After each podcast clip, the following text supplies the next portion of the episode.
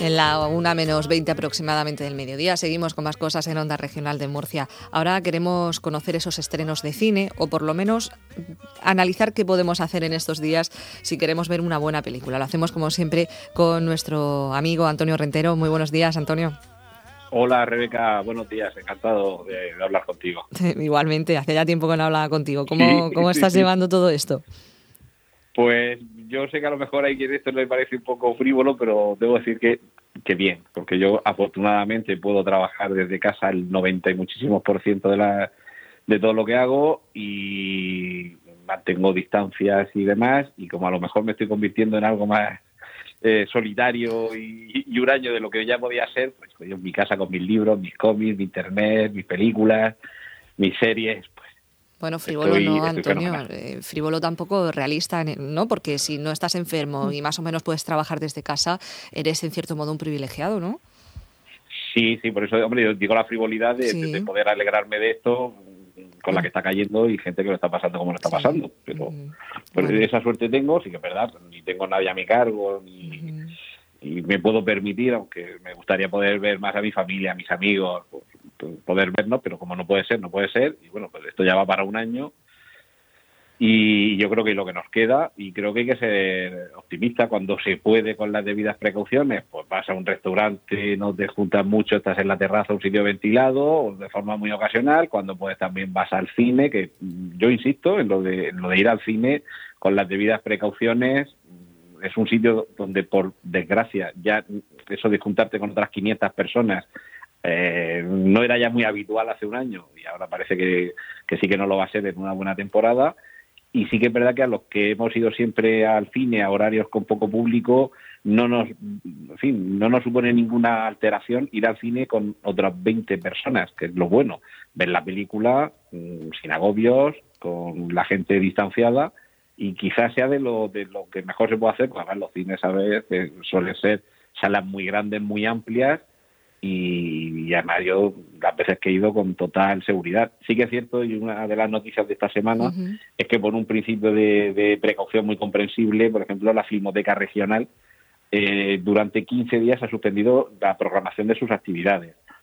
Sí que es cierto que también la Filmoteca tiene una sala más pequeñita, la sala, la sala B, la sala de arriba, que, bueno, a lo mejor al reducir el aforo se queda casi en, ir a ver una película, y esto es lo bueno con tu familia ya llegados porque se, se podría más quedar pequeñita, claro, la de arriba. Claro. Pero luego también está el criterio de, rentabilidad. Poner una película a la que solo van a poder acceder, no sé, 10 o 12 espectadores, claro, eso ya empieza a no ser rentable. Eso también hay que tenerlo en consideración. Y, claro, con los índices que tenemos ahora, pues es, es complicado, ¿no? Con los índices pandémicos que tenemos. Eh, tenemos poquito tiempo porque estamos pendientes de la conexión que te comentaba fuera de micrófono con la Consejería de Salud para ver la incidencia de datos, pero mientras que no tengamos esa conexión, sí que podemos avanzar alguna cosa, si te parece, Antonio, ¿vale? Sí, podemos hablar, si te parece, que un poco más de urgencia los estrenos de esta semana, que son básicamente dos.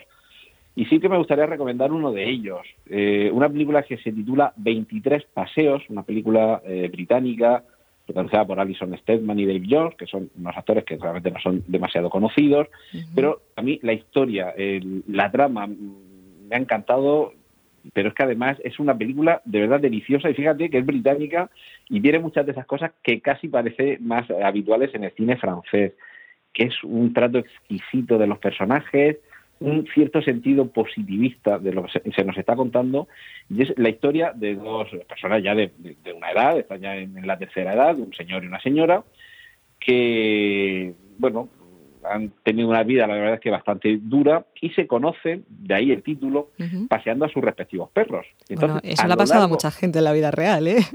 Sí, sí, sí, sí, pero fíjate, además el título 23 paseos, 23 el número mágico, el número de la camiseta de Michael Jordan, por ejemplo. Claro. Pero son solamente esos 23 paseos los que nos configuran una historia de primero encuentro, conocimiento, amor, y tampoco vamos a seguir haciendo spoilers, pero que en, cierta forma a mí me lo podría calificar como un breve encuentro, la, genial película de David Lean, pero paseando a los perros.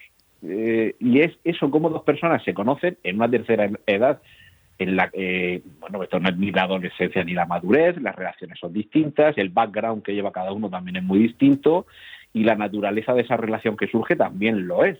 Pero cómo se cuenta esa historia con esa delicadeza, con esa ternura, con ese toque en algún momento de realismo un poquito amargo, en, solo 23 encuentros, a mí me ha parecido, de verdad, tampoco es una genialidad de película ni va a ser una obra maestra, pero hay veces que nos hace falta una película que cuente algo sencillo, de una manera próxima y que además te enganche, que te gusten esos protagonistas los dos y que tengas interés, que es lo que muchas veces nos falta en el cine, tener interés en qué es lo que le va a pasar a estas dos personas con ese con ese esa amistad, ese romance y bueno, esto hasta dónde nos va nos va a llegar. pues eh, tiene muy buena pinta, ¿eh? porque es lo que te digo, que muchas veces en esos pequeños encuentros esa gente también se abre un poco, ¿no? Y es cuando surge esa, esa afinidad y tiene muy buena pinta. ¿Qué más nos propones, Antonio? Pues yo entiendo que son tiempos complicados, ya digo, para ir al cine, pero insisto, con las debidas precauciones y desde luego en las salas de exhibición las están tomando, en todas las que yo he podido ver desde que salimos del confinamiento. Eh, para ir con los pequeños al cine todavía hay propuestas que nos resultan atractivas. Hoy voy a recomendar Los Elfkins, una película de animación una película de animación alemana. Estamos siempre pensando en, Disney y en Pixar cuando hablamos de dibujos animados, pero hay muchas más. Y, en este caso es, yo creo que una historia que la hemos visto muchas veces en el cine y, digamos no tendría esa novedad, pero sí que es una película divertida y que a los más pequeños de la casa les va a gustar sobre un mundo con unas criaturas que viven bajo tierra, que son estos elfkins que han estado durante siglos escondiéndose del contacto con los humanos a los que han considerado siempre como, como malos, nos tienen miedo. Pero hay un momento en el que tres de estos elfkins se aventuran, deciden salir de, ese, de, su, mundo ordinario para viajar al mundo extraordinario, que es el mundo de los humanos, descubren a un, a un, niño y eh, a un señor que trabaja en una pastelería y se van a dar cuenta de que realmente cumplen una función. Estaban escondidos, nos habíamos perdido el contacto con ellos, y resulta que ellos están aquí para ayudarnos a nosotros. Es decir, es una historia con unos valores muy positivos y que además es una aventura. Ya digo, una aventura de salir de tu mundo, adentrarte en un mundo de seres, claro, a los, hombres no tienen por seres eh, grotescos, horrorosos y amenazadores, que a lo mejor también lo somos, pero bueno, a lo mejor alguien amenazador precisa de tu ayuda y si eres una criatura mágica, pues qué menos que poner en valor todo, todo ese poder que tú tienes. Con una moraleja, ¿no? Por lo que estamos viendo, considerable. Sí, no, no, no, no, no, son muy sutiles los alemanes con estas cosas. Son, sí. Y bueno, es que me comentabas antes, pensamos en las grandes producciones, ¿no? De Pixar o Disney, etcétera, pero en, en Europa sí que hay una industria de este tipo muy importante. Sí, sí, sobre todo, fíjate, eh, Alemania, Francia e Italia, Reino Unido lo dejamos aparte, pero Alemania, Francia e Italia tienen una industria de, animación brutal. Lo que pasa es que sí que es verdad que nos llegan muy poquitos productos, últimamente menos. Cuando éramos algunos que ya hemos atravesado el medio siglo, cuando éramos pequeños, de vez en cuando sí que veíamos unos dibujos animados rarísimos en la tele, de procedencia en muchas, muchas ocasiones alemana, pero, pero también de otros países del este. O sea, eh, yo sé que en algún idioma eslavo, eh, fin se dice koniec, porque lo ponía al final de los dibujos animados, que sería pues eh, de Hungría, de Checoslovaquia o de, esas geografías tan, tan exóticas para el mundo, el dibujo animado infantil. Y, y, algunas veces sí que nos presentan unos productos que desde luego no tienen. Sí que es verdad que tratan de tener una estética, una, una presentación de las ideas y los personajes que entroncan mucho con, con lo que el cine de animación eh, americano nos ha dejado como el postulado de lo que debe ser, pero bueno, siempre hay una sensibilidad ahí en la historia, sí que es verdad que en muchas ocasiones acuden a leyendas que nos son más extrañas porque carecemos del conocimiento de esa cultura, fíjate, teniendo más cerca a Alemania o a Italia o a Hungría o Checoslovaquia que Estados Unidos, y no sabemos mejor todas las fiestas de Halloween y Acción de Gracias y las reglas del béisbol. Claro, pero, eso es también, bueno, la visión negativa es el imperialismo cultural que llaman, ¿no? Pero bueno, es un poco también la globalización, ¿no? Y estamos movido por esa ley de oferta-demanda, ¿no? Es un mercado, al fin y al cabo, ¿no? Bueno, lo, lo, han sabido vender. Claro. El cine se inventó en París, pero la mega del cine es Hollywood. Totalmente. Eh, Antonio, quería comentarte también eh, otra recomendación que sueles hacernos, la del ciclo cine instantáneo. ¿Hay alguna novedad? Eh, coméntanos.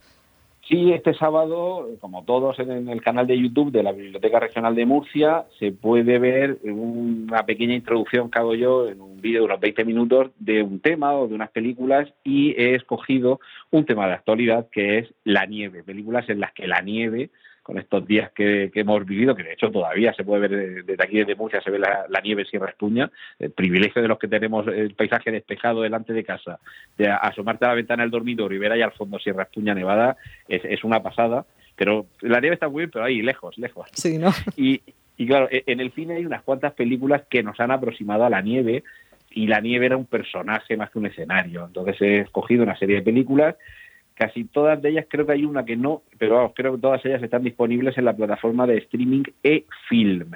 Esto, claro, es una iniciativa de la Biblioteca Regional que a través de esta plataforma permite que quien tenga carnet de la Biblioteca Regional y de otras bibliotecas públicas, en la página web efilm.online, efilm.online, se puede con su carnet de, la biblioteca se puede activar la cuenta de usuario y se puede ver, hay una cantidad ingente de películas, series y documentales y suelo eh, incluirlas todas las que están disponibles. Creo que hay solamente una que no, pero esta tenía que incluirla. Y hablo de películas como La Quimera del Oro, Viven, Fargo, Infierno Blanco o El Día de Mañana que yo desde luego he estado buscando y creo que en esta plataforma no está, creo que muchos ya han visto la película y si no hay otras plataformas de streaming donde la pueden ver o recordar.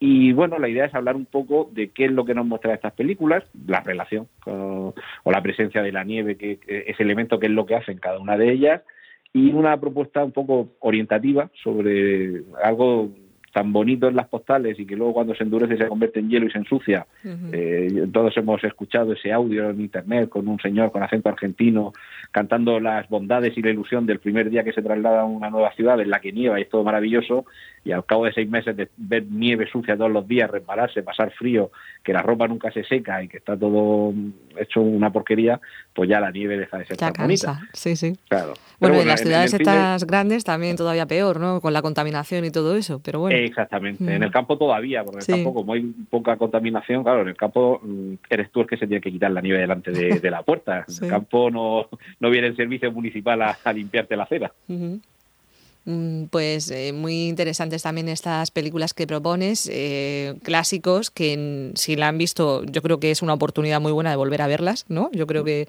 es una muy buena oportunidad. Y nada, Antonio, que muchas gracias como siempre por dedicarnos este tiempo, hacernos estas recomendaciones. Hemos hablado con Antonio Rentero, que siempre nos habla de estos estrenos de cine y sobre todo actualizarnos de cómo está la situación del sector. Muchas gracias. Nada, a Rebeca. Un abrazo. Hasta luego. Un hasta luego. En Onda Regional, El Mirador.